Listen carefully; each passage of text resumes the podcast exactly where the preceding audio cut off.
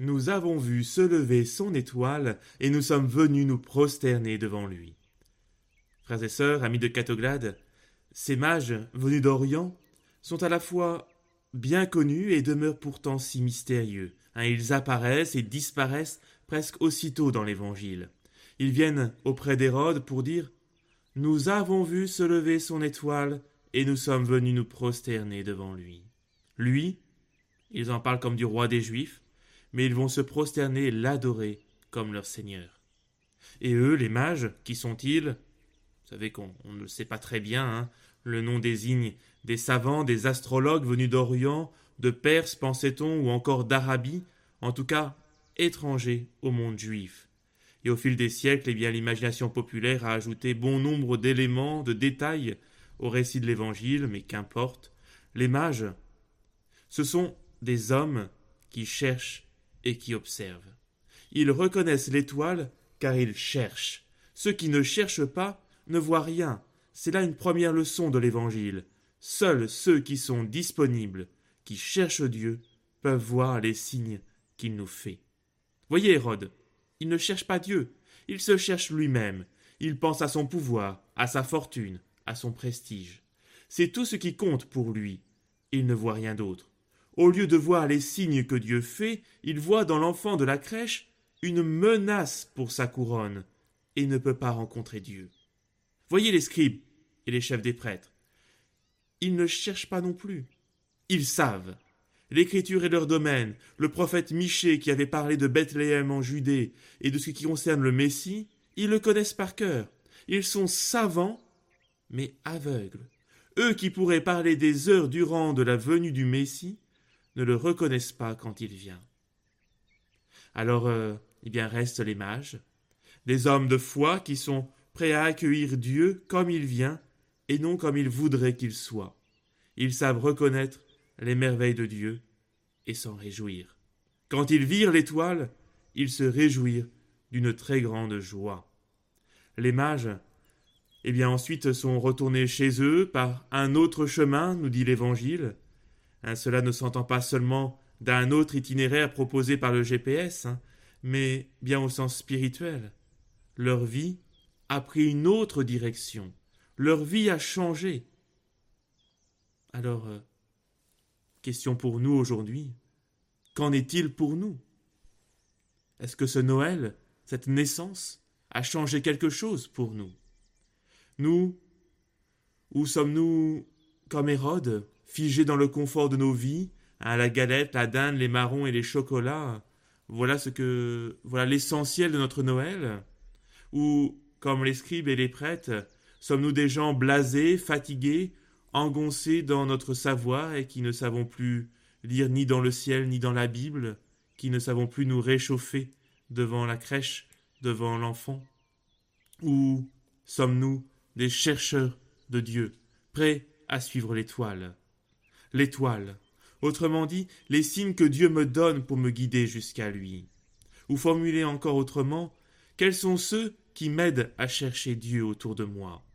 C'est une très bonne question à nous poser aujourd'hui. Avons-nous autour de nous des personnes qui nous guident vers Dieu? Comme vous le savez, le dicton affirme qu'un chrétien seul est un chrétien en danger. Et vous qui m'écoutez, vous dont peut-être le conjoint ne partage pas votre foi, vous dont les amis proches sont si éloignés de Dieu, vous dont les enfants se sont détournés de l'Évangile, vous savez mieux que quiconque combien c'est important d'avoir des personnes qui nous guident dans la foi, qui nous parlent de Dieu, qui sont des témoins, des exemples de la présence de Dieu. Ces étoiles, ces personnes, ne sont pas parfaites, bien évidemment, mais leur vie est pour moi un modèle, un guide vers Dieu. Ils m'orientent vers Dieu. Ainsi, l'année qui vient de se terminer a vu beaucoup de misère et de malheur. Hein, les journaux en font le relevé quotidien, et nous savons à quel point notre monde est en souffrance. Mais chaque année aussi, est marqué par des étoiles qui brillent, des personnes qui vivent et agissent au nom du Seigneur Jésus, et donnent ainsi un témoignage de foi, d'espérance et de charité. Il y a, bien sûr, de temps en temps des étoiles qui sont connues de tous, qui brillent aux yeux de tous. Hein, ce sont les saints. Hein, Mère Teresa, Sainte Thérèse de Lisieux, les moines de Tibérine, enfin voilà, toute cette foule de saints. Et puis, aussi, sans qu'elles soient aussi connues, nous avons autour de nous des personnes, une grand-mère, une personne de la paroisse, je ne sais pas, voilà, qui posent des gestes, des paroles, des actes, qui sont autant de, de petites étoiles que l'Esprit du Seigneur suscite chez ceux qui se laissent animer par lui. Oui, Dieu continue de nous faire signe, de nous guider. Il est vrai qu'il faut savoir euh, regarder, lever les yeux, et peut-être même apprendre à regarder.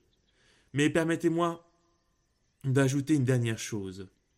La bonne nouvelle de l'Épiphanie va bien au-delà de la visite de quelques savants orientaux.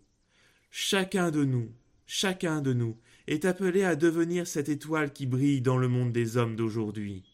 Comment des hommes, des femmes, jeunes et des moins jeunes, pourraient-ils découvrir Dieu s'ils ne rencontraient des témoins animés par l'Esprit Saint, l'Esprit de l'Évangile? Les étoiles que Dieu envoie au monde de notre temps, c'est chacun d'entre nous. Hein, le Concile Vatican II disait il y a plus de soixante ans L'Église comme le sacrement du royaume. L'Église est comme le sacrement du royaume. C'est-à-dire qu'en regardant vivre les chrétiens, les hommes de toute race et de toute culture devraient comprendre un peu plus Dieu et son royaume. Les Gaspard, Balthazar et Melchior d'aujourd'hui doivent pouvoir être guidés vers le Christ. Alors, soyons une petite étoile pour ceux nous entourent. Soyons des chercheurs de Dieu, et tombant aux pieds du Seigneur, prosternons-nous. Frères et sœurs, j'achève cette méditation en vous proposant cette prière de saint Anselme. Seigneur, apprenez-moi à vous chercher. Montrez-vous à mes regards qui vous cherchent, parce que je ne peux pas vous chercher si vous ne guidez pas mes pas, ni vous trouver si vous ne vous révélez pas à moi. Je dois vous chercher en vous désirant, je dois vous désirer en vous cherchant, je dois vous trouver en vous aimant, je dois vous aimer en vous trouvant. Amen.